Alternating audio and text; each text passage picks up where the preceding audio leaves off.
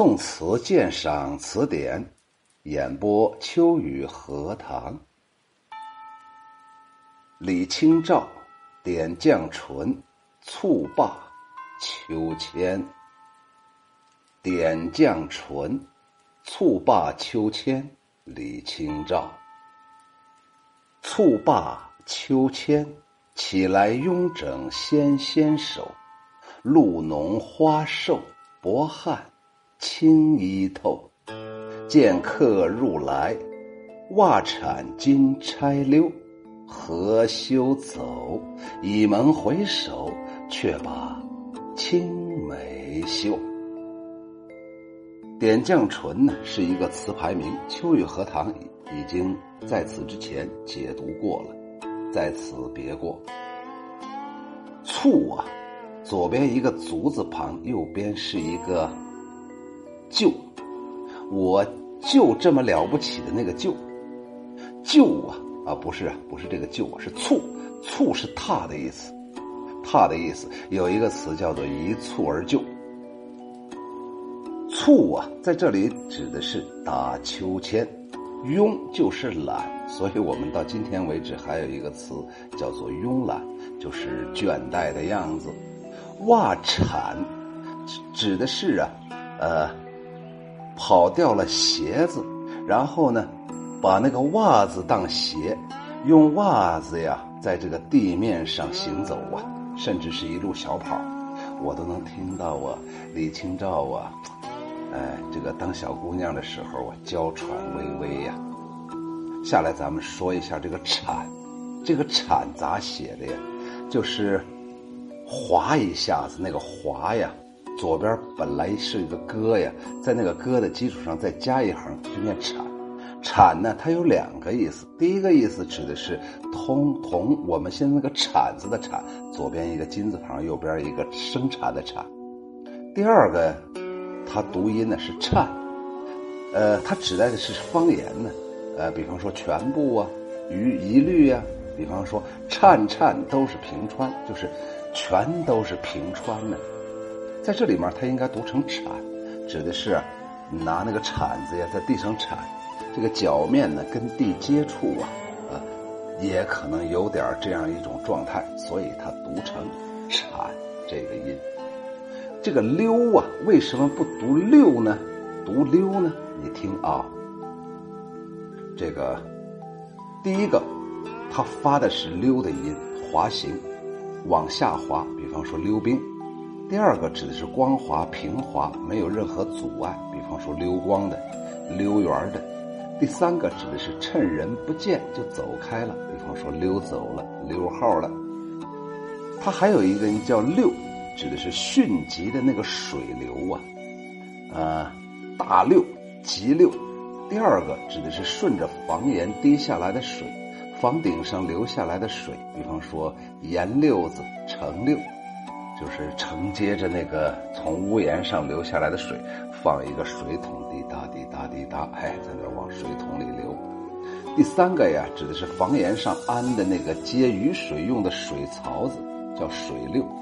第四个指的是一个量词啊，指的是行列，比方说有一溜三间房啊。第五个指的是某一个地点附近的地方，比方说这一溜这一溜啊，果木树。特别多，这一溜啊，果树特别多呀，所以呀，可以定性了。刚才呀，秋雨荷塘啊，又读错了，因为呀，这里面这个六啊，金钗六，它的意思是，意思是，这个李清照啊，快跑的过程当中啊，首饰从头上掉下来了，然后你看刚才那个六有迅疾的。水流往下淌的样子，呃，可是呢，溜的时候啊，只有滑行啊，光滑呀，趁人不见走开呀，这个意思，没有往下走的这么个意思，所以还是叫做袜铲金钗溜，可能会更正确一些。所以刚才秋雨荷塘啊，还是读的有点不准确。倚门回首，这里指的是靠着门回头看的意思。翻译出来就是，呃，小姑娘李清照啊，荡完了秋千。哎呀，慵懒的起来，整理了一下纤纤素手，瘦瘦的花枝上挂着晶莹的露珠，花儿呢含苞待放，因荡过秋千，层层香汗渗透着薄薄的罗衣。忽然见有一个客人来到了，慌的这个小姑娘顾不上穿鞋，只穿着袜子抽身就走，连头上的金钗也滑落下来了。含羞跑开，倚靠门回头看，明明看的是客人，却要哈哈装出一副秀秀门前的青梅的样子来掩盖自己的这种小聪明、小尴尬。这首词啊，应该是李清照早年的作品，甚至是李清照啊。当少女时候那种纯情的神态呀，上一片写荡完秋千之后的一种精神状态。词人呢不写荡秋千时候的欢乐，而是只截取了蹴罢秋千以后那一刹那间的镜头。此刻，全部的动作虽然已经停止，但仍然可以想象得出少女荡秋千时的情景：罗衣轻扬，像燕子一样的在空中是飞来飞去。呃，在静的状态当中，能够看到她的动态。起来雍整纤纤手，雍整这两个字用的非常妥帖。从秋千上下来之后，两两个手啊有些麻了，却又懒得稍微的活动一下，写出了少女的那种娇憨。一看呢，就是大家闺秀，呃，可能就有那么两三个丫鬟，一两个老仆，啊，所以呢，伺候着这个小姐。小姐以前呢，这个手啊，都是人家老仆人给洗呀。这个小包啊，都是这个下小丫鬟给提着。纤纤手啊，这个出自于古诗十九首当中说了：“娥娥红粉妆，纤纤出素手。”借以形容双手的细嫩柔美，同时也点出人物的年纪和身份。现在呀，有很多年轻的女性啊，呃。就有那种纤纤玉手、纤纤素手啊！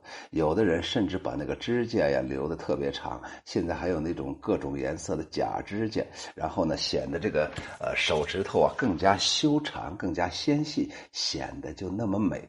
呃，我总觉着这个女人这个手啊，你让她洗衣服吧，就有点儿。呃，委屈了，尤其是在再换上那个假的那个指甲呀，我总觉得做饭呢，都觉着我担心那个指甲盖啊掉到那个菜盆子里头，被秋雨荷塘吃下去之后啊，就容易得病啊。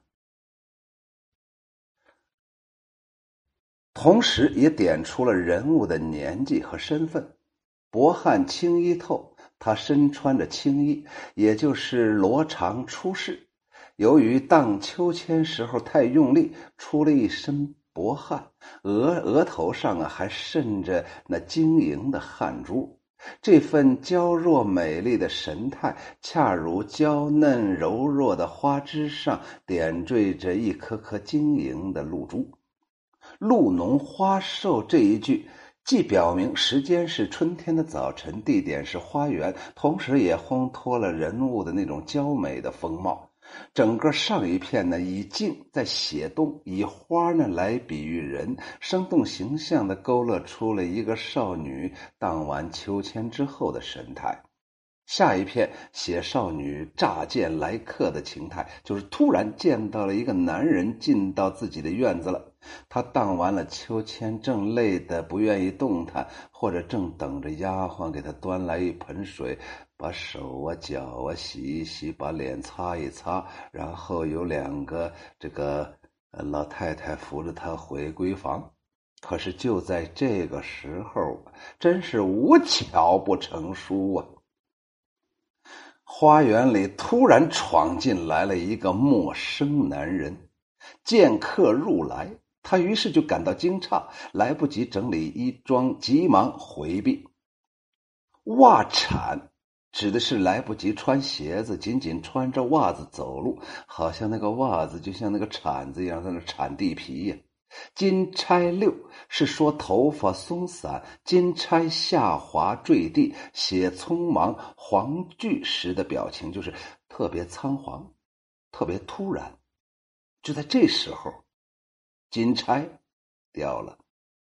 词中虽然没有正面的描写这位突然来到的客人是谁，但从词人的反应当中可以印证，他一定是一位翩翩美少年。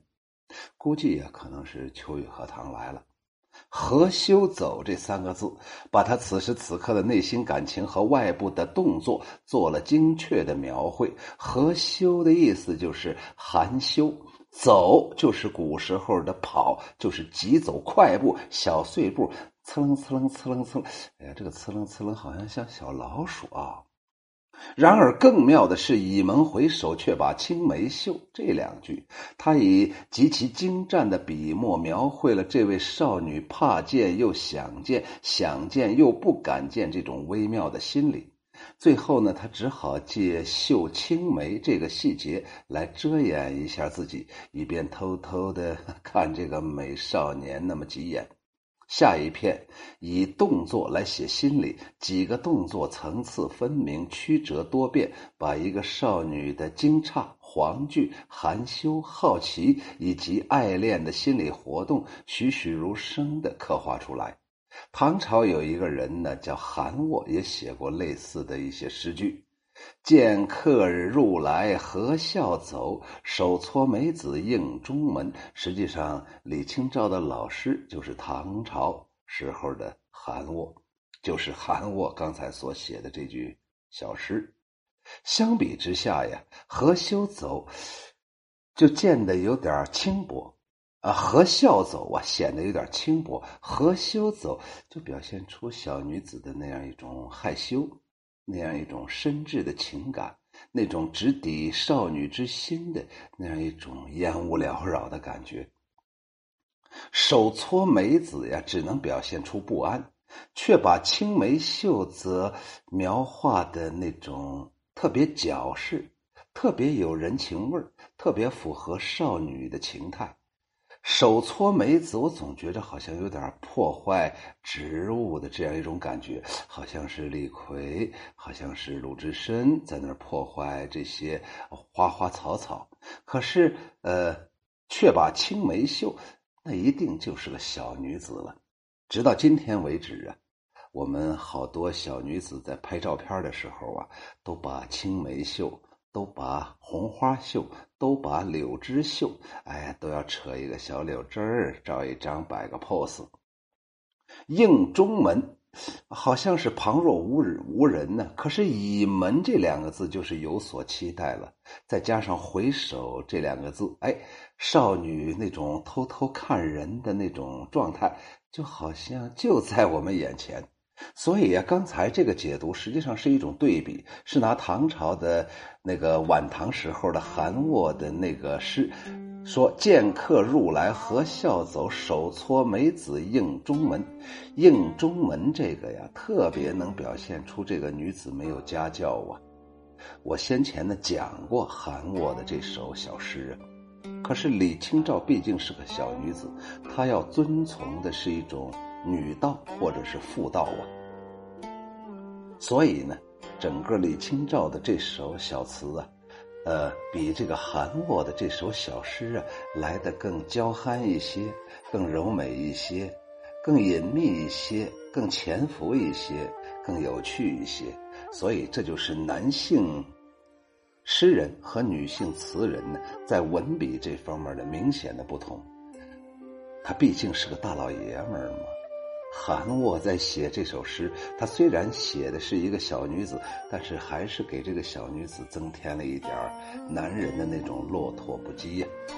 所以这首词啊，写少女情态，呃，写少女的那种心态，虽然呢，呃，有有所依赖，就是靠的是韩沃的那个诗句，但是却青出于蓝而胜于蓝。真的有曲尽，曲尽呐，情从之妙。什么叫做曲尽情从啊？曲尽情从，曲尽呢，指的是委屈而详尽，或者是指的是竭尽全力，或者是指的是哎一首诗、一首曲子，哎，唱完了，读完了。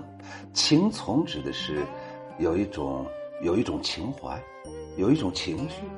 有一种情状，有一种情愫，因为这个“从”字怎么写呀？左边一个竖心旁，右边一个祖宗的“宗”，它指的是三个意思：第一个欢乐、乐趣；第二个指的是心情、思绪；第三个指的是谋划。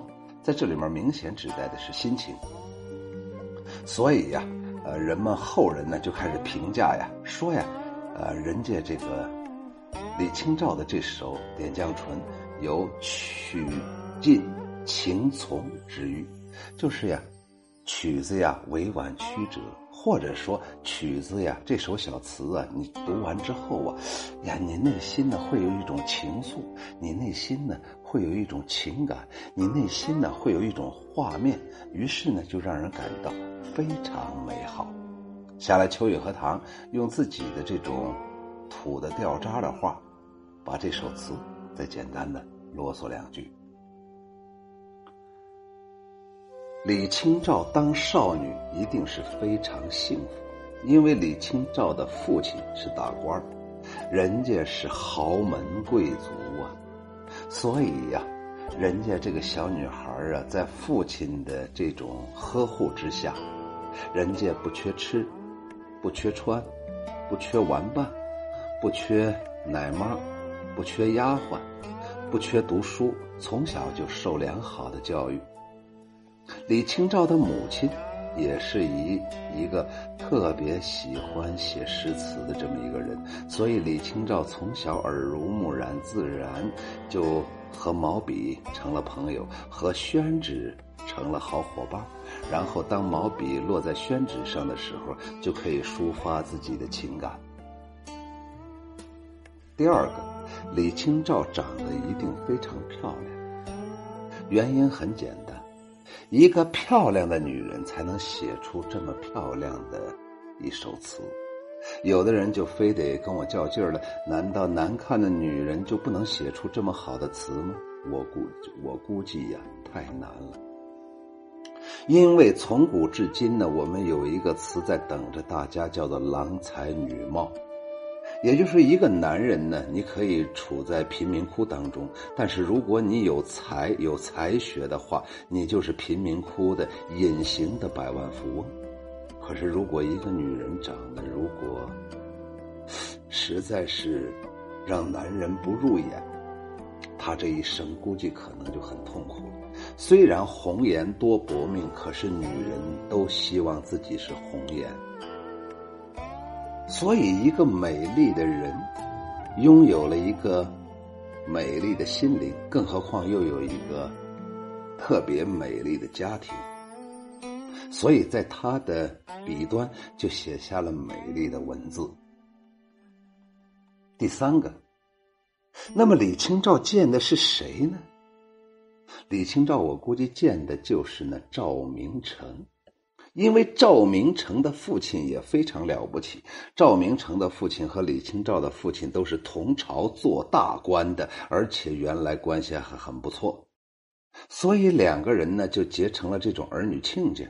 所以赵明诚时不时的就溜溜达达就到李清照家里来了，就是专门为了看李清照。李清照我估计可能也有所耳闻吧，所以他知道这个很有可能就是他未来的老公。所以他就有点撒娇，有点大胆，甚至有点放肆。你想想，一个小姑娘啊，不穿鞋，穿个袜子，满地的随便出溜，这个不好看。而且从头到脚啊，都是狼狈不堪。头上那个金钗溜下去了，脚底下的鞋跑跑飞了。身上全都是汗。虽然我们说女人的汗是香汗，男人出的汗都是臭汗，我估计那个汗的味儿啊也酸不拉几的。所以啊，他从头到脚都很狼狈。可是啊，他明明知道自己狼狈，明明知道他心上的这个所爱的这个男子很有可能会看到他这种狼狈的样子，可是他可能很少有机会跟这个男人在一起。这个年轻的翩翩美少年在一起很少有这个机会，所以他今天即便如此狼狈，还要倚门回首，却把青梅嗅。我估计啊，如果真的给李清照当时拍这么一个照片的话，我觉着肯定是很搞笑、很可爱、楚楚动人，甚至很可怜。我这里面可怜的意思是，可以怜爱。值得怜爱的意思。第四个，我想说，我这里面啊，整个啊，这首词，我觉得句句都好，不像我原来解读某些诗、某些词，我可能觉得有一句比较好，有两句比较好。这首词是全都好，蹴罢秋千。起来拥肘，拥整纤纤手，蹴罢秋千，说啥呀？我们的李清照很健康，是一个小女汉子。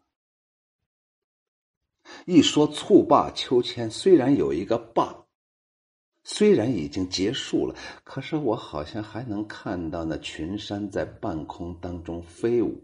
即便李清照已经不在那秋千上了，可是秋千架还在那吱吱呀呀、吱吱呀呀在那荡来荡去，甚至秋千索上都是花骨朵非常美丽。起来雍整先先手，雍整说明了李清照整个这个家庭的在朝廷当中有地位。李清照在家里头一定是父母的掌上明珠。人家有雍整的这样一个条件，就是我懒得收拾，因因为有人给我收拾，不像秋雨荷塘。你洗你洗衣服，你是不是得自己洗呀？你泡茶是不是得自己泡啊？你喝水是不是得自己喝呀？你吃饺子是不是得往自己嘴里塞呀？人家李清照啊，可能。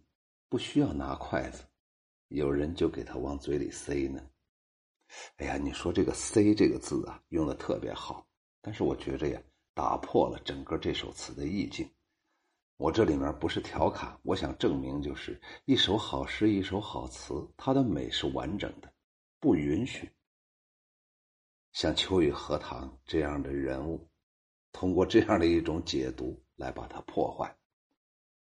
所以。前两句，第一句说了李清照阳光、快乐、漂亮、调皮；第二句说明了李清照很有地位，在家里面啊，奴仆众多，是一个贵族小姐，是一位千金小姐。后两句，露浓花瘦，薄汗轻衣透。露浓花瘦，一方面写了场景，一方面也写了这俏佳人李清照。下来又说薄汗轻衣透，说明了李清照的那种做一个小女孩子向往着野小子生活的那种放肆。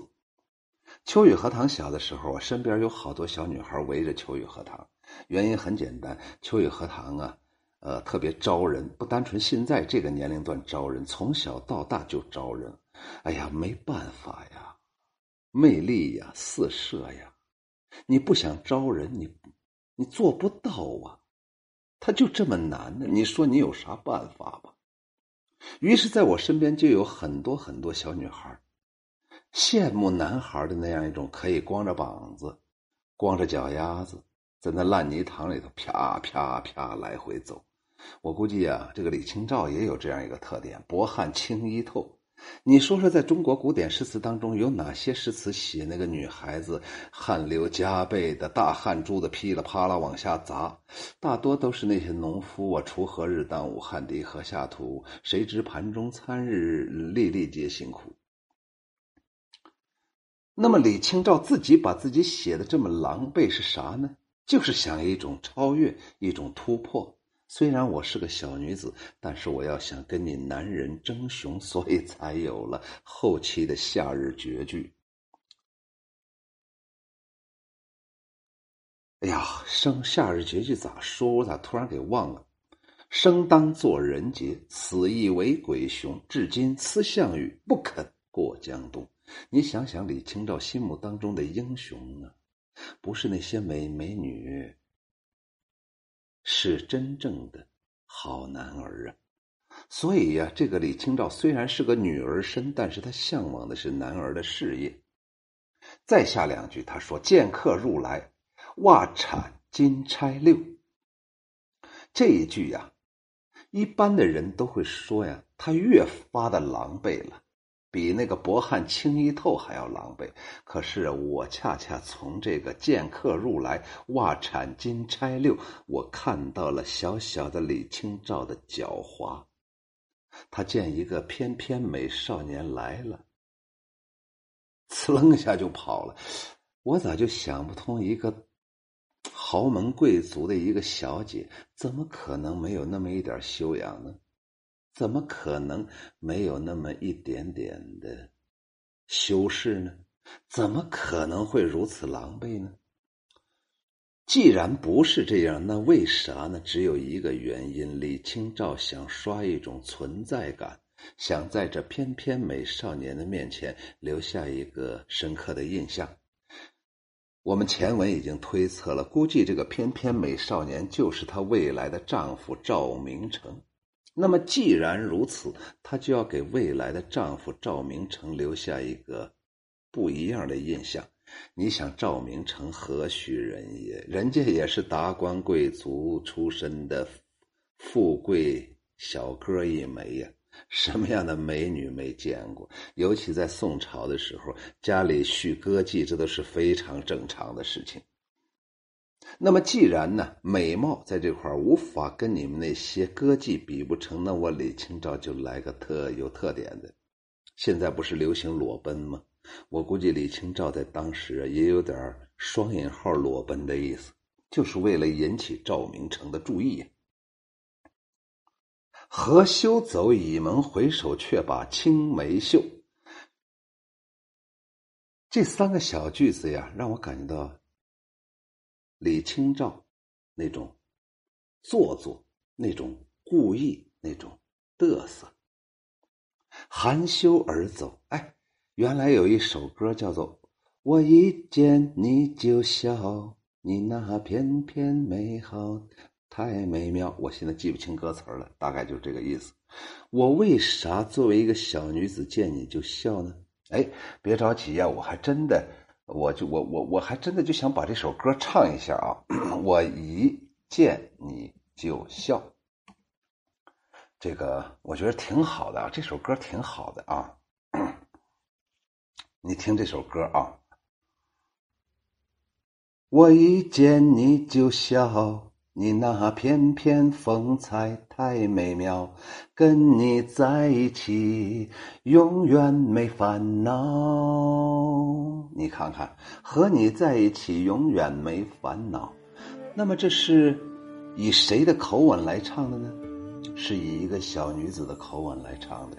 也就是说，我是一个小女子，我一见你就笑，原因很简单，我喜欢你，我想主动向你靠近。就看你这个男人是不是一个傻不愣登的人了。我不断的给你示爱，你还不知道，你非得让我拿绳子把你捆着，把你扛到家里面去吗？所以何羞走啊？就这一句啊，做作到极致了，伪装到极致了，同时也表现了这么一个小女子啊那种害羞的状态。你想一个小女子嘛，她就是再伪装、再做作，又能做到什么样的状态呢？你走就走呗，你就是含羞而走，就是走啊，就是小步快走，类似于跑啊，呲楞呲楞，你赶快走嘛。实际上他不想走，他之所以不穿鞋，就想走得慢点儿，同时想把自己张扬的个性。在他的那个翩翩美少年面前表现的淋漓尽致。同时，他还倚门回首。按理来说呀，到了门口，你把门一关，你呲楞进去就完了嘛。然后手捂着自己的胸口，我扑腾扑腾扑腾扑腾，然后就说：“哎呀，哎呀，丢死人了！哎呀，我害怕，我怎么我怎么没穿袜？不是，我怎么没穿鞋就被这个男人瞧见？哎呀，我活不成了，我我没有希望了。小红啊，我咋办呀？”小红是他的丫鬟啊，假设他的丫鬟叫小红。他不但没有如此，他倚着门框啊，回过头来，直不愣登的就看看那个美少年。你说直接看吧，把人能吓懵。于是刚好啊，嘿嘿，我估计李清照啊，一直感谢他们家门口门口那棵梅树啊，却把青梅嗅。哎，拿鼻子一闻呢，酸不溜丢的。为啥我说的是酸不溜丢的味儿？是因为呀，宋朝那时候人家不缺乏美女，人家赵明诚身边肯定有很多歌舞丫鬟，所以呀，李清照啊，在这儿啊，闻出来都酸不溜丢的味儿啊，吃醋了。李清照通过这首词想表达的意思是：我爱你。但是我不能表达，虽然我不能表达，但是我可以展现。我展现的虽然很拙劣，但我很真诚。虽然我很真诚，但是我觉着我有点做作。虽然我做作，但是我不丢人。我对你是全力以赴。所以读完了这首词，我感觉到李清照少年时期。还当小姑娘的时候，有一种快乐，有一种羞涩，有一种张扬，有一种打破常规的那种男儿的勇气，有一种放肆的那样一种状态，有一种我看上某一个翩翩美少年，我非得在你面前有要显现出让你永远记住的那种状态。我们现在流行的撩妹，在李清照他们家流行的是撩哥。所以李清照很可爱，很健康，很美丽，很有涵养，因为她能写出这么一首小词。其他的小女孩子可能都经历过无数次这种事情，可是她们却永远写不出来。所以呀，也就说明了我们李清照刚好处在那样一种。迷迷瞪瞪的，对异性有所了解，但是又了解不是很多。但是自己呢，春心怒放，然后呢，需要这方面情爱的滋润和呃扶持。于是呢，看到这个翩翩美少年，于是就产生了这样一种情感，于是写了这么一首曲里拐弯的这么一首词。这都是符合人性的，说明宋朝的时候，起码在李清照少年时期。那个王国是安稳的，政治是清明的，文人是达观的，心胸是开阔的。我真的想穿越到李清照他们家的花园里头，难管我臭臭汗淋漓，我给他摇着秋千。我估计李清照可能不愿意，嫌秋雨荷塘点绛唇，蹴罢秋千，李清照。蹴罢秋千，起来慵整纤纤手。露浓花瘦，薄汗轻衣透。见客入来，袜铲金钗溜。何羞走？倚门回首，却把青梅嗅。谢谢收听，欢迎大家关注。订阅、评论，感谢对我的支持。